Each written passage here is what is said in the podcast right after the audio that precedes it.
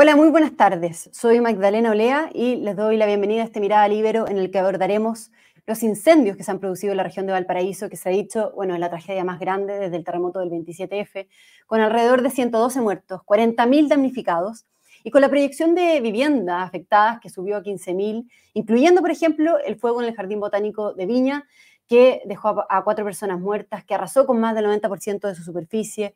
Bueno, por lo mismo se decretaron dos días de duelo nacional, ¿no? En esto se ha denunciado una intencionalidad en los incendios, es decir, personas que deliberadamente provocan las llamas con extraños sucesos, con incendios en palmeras en el centro de Viña del Mar, por ejemplo, eh, un lugar que está alejado de los principales focos y que no tiene cercanía con cables eléctricos que pudieran explicar lo que, los incendios, digamos. Bien, para conversar eh, sobre esto, le damos la bienvenida entonces al arquitecto, urbanista y columnista Iván Poduje, socio de Atisba Urbanismo. Y bueno, quien ha estado muy activo, eh, Iván ahí ha estado muy activo en Twitter hablando sobre la intencionalidad justamente de estos incendios. Muy bienvenido, Iván, ¿cómo estás? Muchas gracias, Magdalena, por invitarme. Muy conmovido porque Viña del Mar es una ciudad que todos, yo la quiero particularmente, la conozco mucho, tengo casa allá, por lo tanto, muy afectado por lo que está ocurriendo, obviamente. Claro. Eh, bueno, Iván, preguntarte cómo, ¿cuál es tu mirada en realidad? ¿Cómo evalúas toda esta tragedia? Lo que yo eh, recientemente comentaba, esta catástrofe que estamos viviendo. Eh, yo decía, el presidente Boric decretó dos días de duelo nacional y dijo que esto era lo, lo más, la tragedia más grande desde el 27F, ¿no? Em, ¿Es comparable? ¿Qué, estás viendo acá? ¿Qué hay detrás de todo esto también, Iván? No, no es comparable. Quizás comparable eh, por el número fallecido, es tan más grave. Mm. Pero no es comparable porque el 27F fue una, acción de la naturaleza que puede haber tenido errores de administración de la, de la crisis, pero acá estamos ante un ataque eh, a la ciudad de Viña del Mar, eh, según la Armada, orquestado, planificado, lo que supone una amenaza para la seguridad nacional del país gravísima. ¿ya? Eh, después vamos a discutir cuáles podrían ser las motivaciones, pero es una diferencia muy importante. Acá hubo gente que prendió fuego, que lo prendió en varios sectores, que ese fuego, por las condiciones climáticas, se propagó a una velocidad incontrolable eh, y que golpeó la ciudad de Viña del Mar eh, en la zona del Salto y de ahí se extendió hacia la parte alta, generando toda la tragedia que hemos visto es gravísimo, no solo por la devastación, sino por la amenaza que supone para la seguridad nacional tener a un grupo de delincuentes, de mente, sueltos, haciendo esto. ¿Eso es lo que explica que esto esté siendo tan letal y tan destructivo, Iván? El tema de la intencionalidad de, por detrás, digamos, veíamos declaraciones del jefe de Defensa Nacional que hablaba de, de que esto era algo orquestado, justamente. No cabe duda, nosotros tenemos un registro histórico de, más de, no sé, de más de 100 incendios entre el año 2010 y 2021. Varios de ellos generados en estos mismos lugares. El año 2012 se quemaron 70 casas en el sector de Villadulce, Canal Villo, que ahora fue duramente atacado. Nunca, nunca habíamos visto, ante condiciones climáticas similares, una destrucción de esta naturaleza. Eh, te insisto, estamos hablando de incendios más de 100 incendios. Esta es una zona que siempre se quema, siempre se quema. Podemos discutir después la afectación sobre los campamentos. Pero acá tenemos poblaciones que tienen 80 años, 70 años, que nunca en la historia se hayan quemado, que fueron arrasadas por el fuego. Esa es la gravedad de lo que estamos viviendo hoy día en Viña del Mar. Iván, ¿y qué te hace sostener que esto es algo intencional y orquestado? veíamos al superintendente de bomberos de Valparaíso, Juan Paredes, que hacía declaraciones en una entrevista em, en la mañana y decía que esto es totalmente intencional, que él había visto eh, a los causantes de los incendios y decía que se habían quemado sectores que no tenían por qué quemarse. Eh, a ti te lo pregunto como, digamos, como urbanista, eh, analizando las áreas que se han incendiado, los daños que se han producido. ¿Esto es así? O sea, ¿hay sectores que no tenían por qué quemarse en el fondo?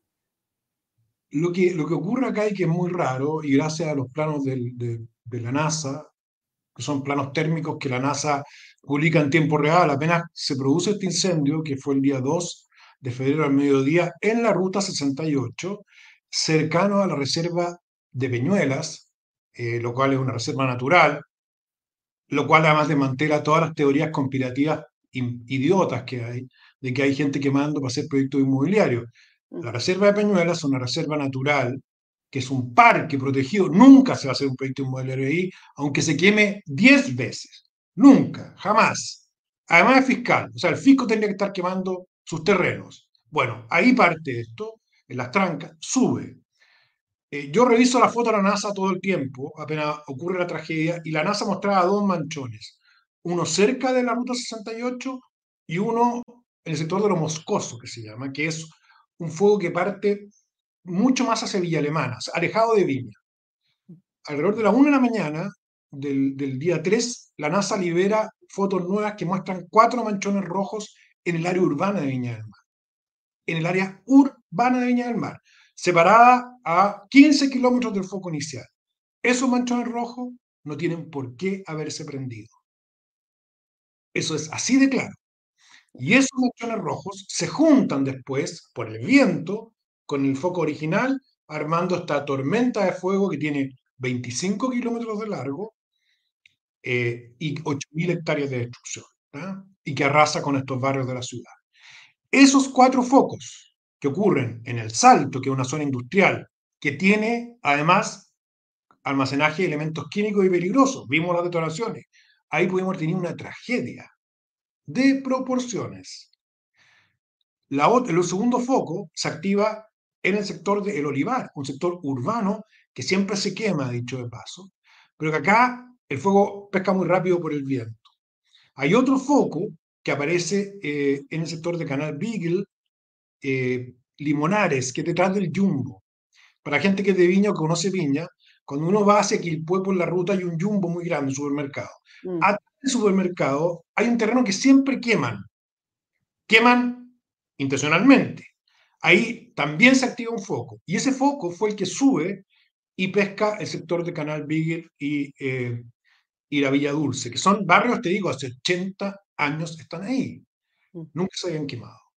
Y hay otro foco que parte en Quilpue. Tenemos cuatro focos detectados por los mapas térmicos de la NASA, Magdalena, a, te digo, no sé a qué hora se produjo, pero la NASA los libera a la madrugada. Yo los subo a mi cuenta, digo, acá está pasando algo raro. Eh, pues nosotros monitoreamos los incendios del año pasado en el sur y también detectamos anomalías. Y empezamos a hacer el seguimiento y ahora ya estamos absolutamente convencidos. O sea, a, ti como urbanista no te cabe duda de que esto es intencional, analizando lo que tú nos dices, los focos. Perfecto. ¿Y quiénes? Absolutamente. Eh, Iván, y tú algo ahí adelantabas en tu Twitter, pero cuéntanos cómo lo ves, o sea, ¿quiénes andan quemando? ¿Qué personas? Porque uno se pregunta, ¿qué personas pueden realmente querer hacerle daño, digamos, al país, a las personas? Porque van a quemar y finalmente se ha provocado una cantidad de muerte eh, muy alta, ¿no? ¿Quiénes provocan estos incendios deliberadamente? Vamos a explicar primero dos teorías conspirativas que han salido en redes. No son las inmobiliarias. Esto parte en terreno fiscal y luego se, se, se prende en sectores que ya son urbanos. Lo que no entienden las personas que masifican irresponsablemente esas teorías conspirativas es que lo que define si tú puedes construir o no es el uso del suelo del plan regulador, no la existencia de bosques, que por lo demás no están protegidos. Por lo tanto, si tú puedes construir, no tiene sentido que queme los bosques, ¿ya? Primera cosa. O si no puedes construir, como la Reserva Peñuela, no tiene ningún sentido quemarla para hacer edificios cuando una reserva la biosfera. Descartado eso, estaban los narcotraficantes. Los narcotraficantes no atacan sus barrios. Estos barrios que se han visto afectados, sobre todo la parte alta de Reñaca Alto, son barrios que tienen mucho control de narcotráfico, donde el narcotráfico es un problema. De hecho, hay personas que me comentan que hay narcotraficantes persiguiendo a las personas que están eh, quemando, porque ellos protegen de alguna manera sus barrios y sus, comillas, territorios. No son narcotraficantes, ya es muy difícil que ellos quemen. Entonces, nos quedan tres opciones. Uno son los pirómanos, que hay muchos en Valparaíso. Siempre ha habido pirómanos.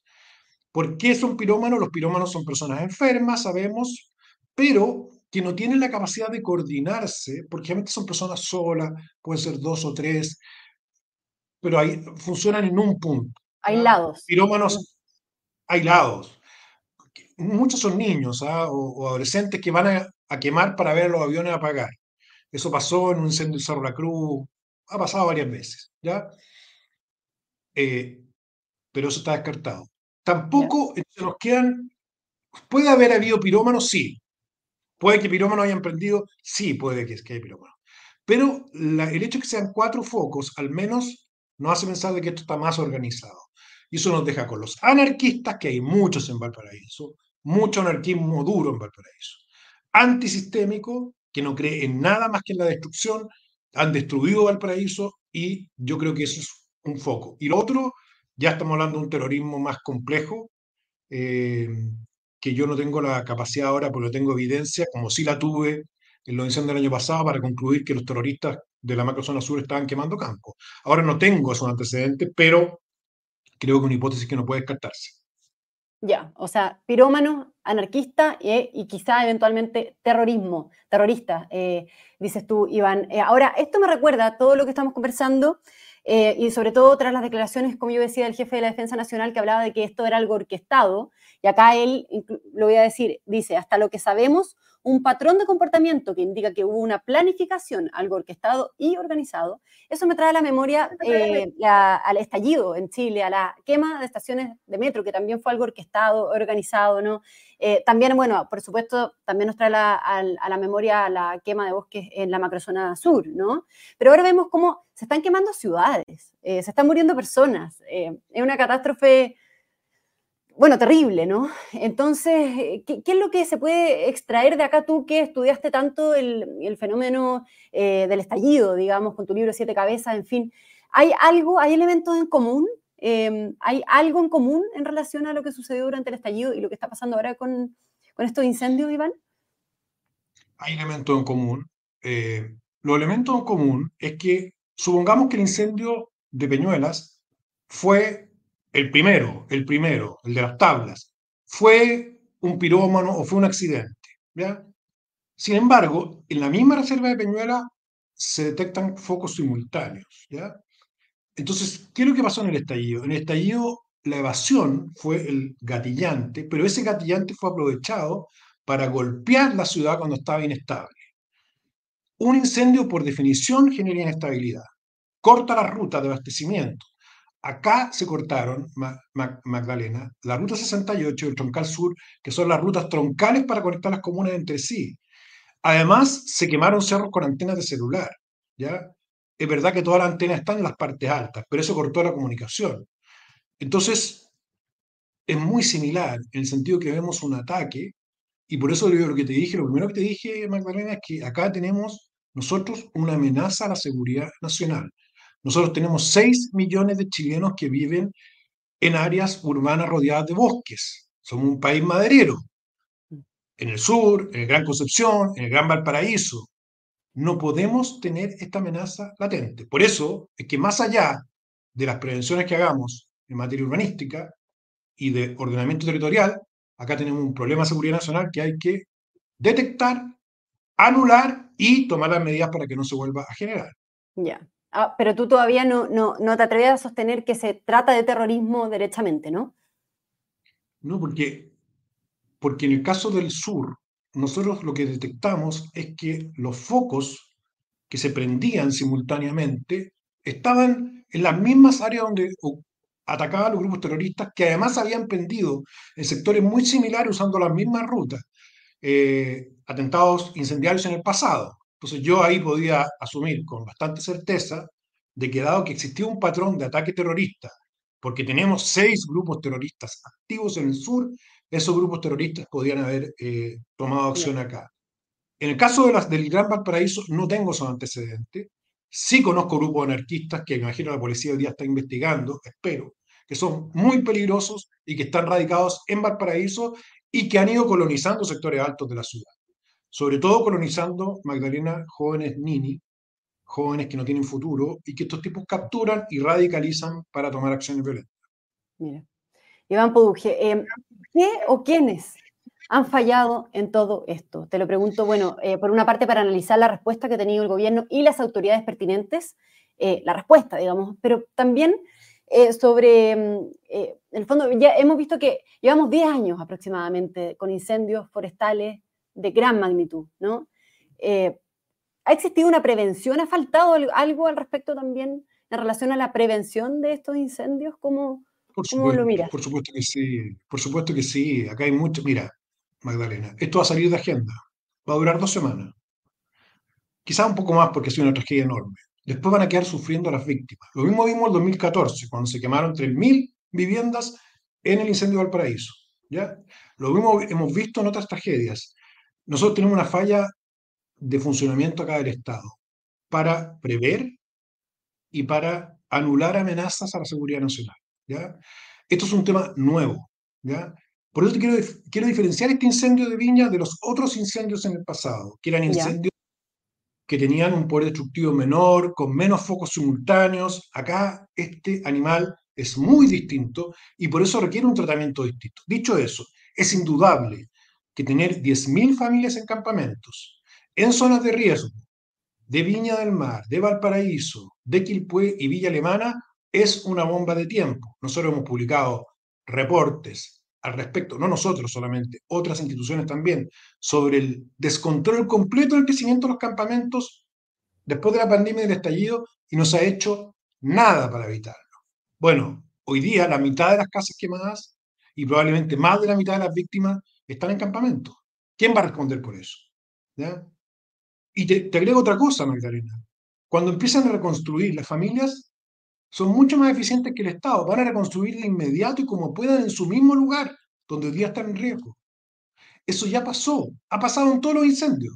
Entonces, si tú le sumas a esto las condiciones climáticas más desfavorables, es indudable que tenemos que tener otra mirada hacia este problema. Otra mirada para proteger nuestras ciudades de estos ataques. Y esa es la que falta. ¿Y qué ha fallado acá en ese sentido, Iván? ¿Y quién? ¿Y quién es responsable? Ha fallado, el Estado, ha fallado el Estado, ha fallado los municipios, que en el caso de Viña del Mar, concretamente, no solo esta alcaldesa, varias alcaldesas que han hecho vista gorda con las tomas de terrenos, que una vez que la gente se toma los terrenos, hace las gestiones para llevarle agua, para llevarle pavimentos, que hacen política barata con la precariedad urbana, con la precariedad de la familia, porque esas familias quieren vivienda, pero están dispuestas a pagar incluso por una vivienda de calidad. Pero como la política de vivienda está paralizada y los municipios hacen politiquería con la, vulnerabilidad, bueno, tienen directa responsabilidad los municipios, de Viña del Mar, de Villa Alemana, de Quilpué, directa responsabilidad, directa.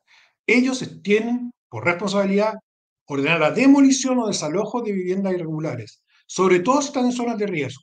Te quiero decir, Magdalena, que la CONAF tiene un documento publicado el año 2022 donde ubica las zonas con mayor concentración de incendios y son exactamente las mismas zonas que se quemaron hoy día. Por lo tanto, nadie puede decir que esto no estaba advertido. Lo que nadie previó es la simultaneidad de los ataques. Ya, pero en el fondo se, se pudo haber planificado o prevenido de alguna manera eh, para reducir al menos el riesgo de, de, los incendios. Para reducir sí, pero no para, no, nadie, a ver, te lo voy a decir de otra manera. La población Villa Dulce, Canal Beagle, poblaciones que tienen 60, 70 años, nada puede evitar que se quemen si tú las llenas de fuego intencional por los bordes. Nada. Por tanto, ahí no hay prevención que valga más que eh, pillar a los grupos que están haciendo esto y meterlos presos, con, con, una, con condenas que sean ejemplares, Magdalena, porque esto también tiene que ver con la crisis de seguridad que tenemos en el país, donde cada persona siente que puede hacer lo que quiera. Fíjate que ayer, en el toque de queda, gente estaba bañando en la playa y le daba lo mismo. Entonces, esa crisis de seguridad es muy peligrosa. Necesitamos autoridad, necesitamos mano dura y necesitamos pillar a estos tipos luego, los que están quemando. Luego. Ya. Iván, em, para ir finalizando, ¿qué medidas hay que tomar acá hacia futuro, digamos? Mira, voy a hablar de las medidas que me competen a mí en mi, en mi área, aunque me, he tenido que ir metiendo los temas de seguridad por obligación, porque tienen directa relación con lo que estamos haciendo hoy día. Primero, necesitamos evitar que la gente se construya de nuevo su casa en sitio de riesgo, que es lo que va a pasar, y siempre pasa. Para eso, el Estado tiene que conseguir ahora poner todos sus terrenos fiscales a disposición de las familias y entregar el título de dominio a las familias para que se sientan propietarias de esos terrenos y no se tomen terrenos que están en zonas de riesgo. Y esos terrenos tienen que urbanizarse con calles, en la primera prioridad, con redes sanitarias y con redes de agua potable. ¿ya? Eso va a tomar un tiempo, pero si todas las familias las tienes con un subsidio de arriendo o las tienes localizadas en los mismos terrenos, pero estás trabajando, evitas que estén expuestas. Eso es lo primero, urgente. Segundo, las familias de los barrios de clase media que se quemaron, estas poblaciones que nunca se quemaron antes, en 80 años, son propietarios de su terreno. Ahí necesitan una ayuda focalizada en sus predios para que reconstruyan su casa. Y tiene que ser rápida, porque esas familias hoy día están en nada, lo perdieron todo. Pero están las calles, está la red de Bogotá, alcantarillado. Te fijas que es otro frente. Lo tercero, necesitamos nosotros, en toda la parte alta del país, se ha dicho muchas veces, tener un camino de cintura con un sistema de estanques de agua. ¿Cuál es el problema acá, Magdalena? El agua eh, baja la presión a medida que sube la cota y en el caso de los campamentos no hay agua. Entonces se queman y no hay cómo controlar el incendio. Lo que tú tienes que hacer es bajar desde los cerros con camiones o con carros y tener estanques para poder bombear agua hacia abajo. Esos estanques se pusieron después de 2014 y han funcionado, pero no se siguieron poniendo. Necesitamos 20 estanques. Necesitamos un camino de cintura que rodee ese sector. Cuarto, necesitamos cuarteles con brigadas permanentes de CONAF. Las brigadas son, chilenas son súper eficientes, Magdalena, para apagar incendios. Son de las mejores del mundo, pero son mal pagadas y son pocas y mal equipadas.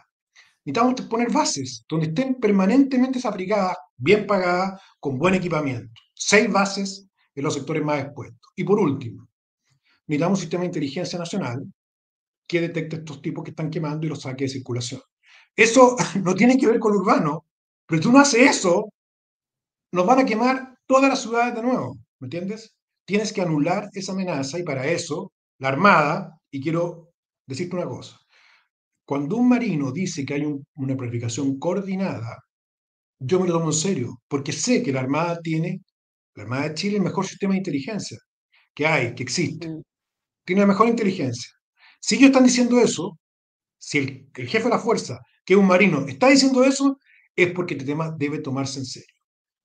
Muy bien, Iván Pouge, muy claro. Muchísimas gracias por haber, eh, bueno, darte unos minutos eh, para conversar sobre esta tragedia que está ocurriendo y que nos afecta a, todos como país, ¿no? especialmente, por supuesto, en la, región de Valparaíso y en la región de O'Higgins. Muchas gracias, Iván, por tu mirada y por, por, conversar con nosotros. Un abrazo muy grande. Muchas gracias, muchas gracias Magdalena. Un saludo a todos los auditores del libro. Un abrazo. Así es, muchas gracias también a todos quienes nos sintonizaron en este Mirada Libero. Que tengan buena tarde. El Libero, la realidad como no la habías visto. Haz que estos contenidos lleguen más lejos haciéndote miembro de la red Libero.